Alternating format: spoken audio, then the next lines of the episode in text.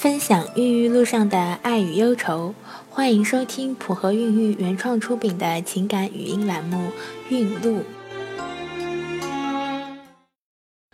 大家好，我是小何医生，又到了每周的孕路时间。从二零一四年到二零一八年九月，我一共怀孕六次，每次都是失败而告终，每次都蹂躏着我的心，折磨着我的身体。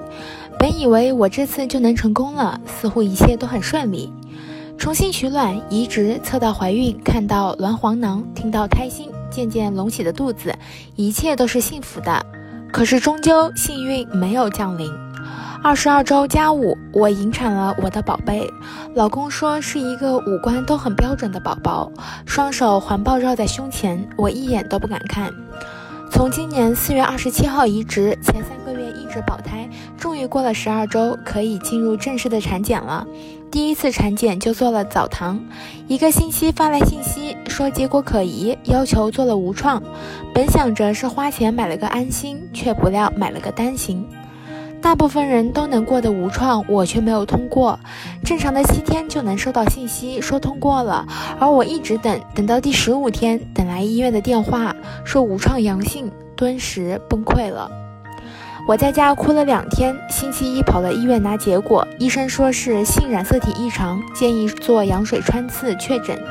又是漫长的等待，翻看各种帖子，翻盘的几率一半一半，总觉得自己是翻盘的那一半。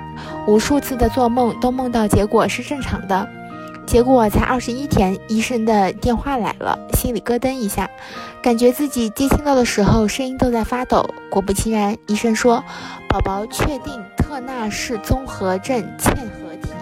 也就是说，我的宝宝是个女孩，以后长不高，不会来月经，卵巢、子宫不发育，没有生育能力。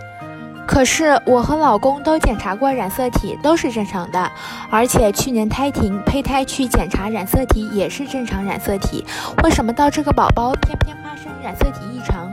从医生办公室出来，我抱着老公痛哭。住院一天，各种术前检查。下午四点去手术室打引产针，B 超医生定位。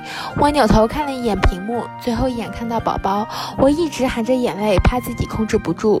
手术室的医生安慰我：“宝宝不好，你把他带到这个世界上也是害了他，苦了自己。”很多人问我，受了这么多罪，这么辛苦，有没有想过领养？我没有想过，老公也没想过。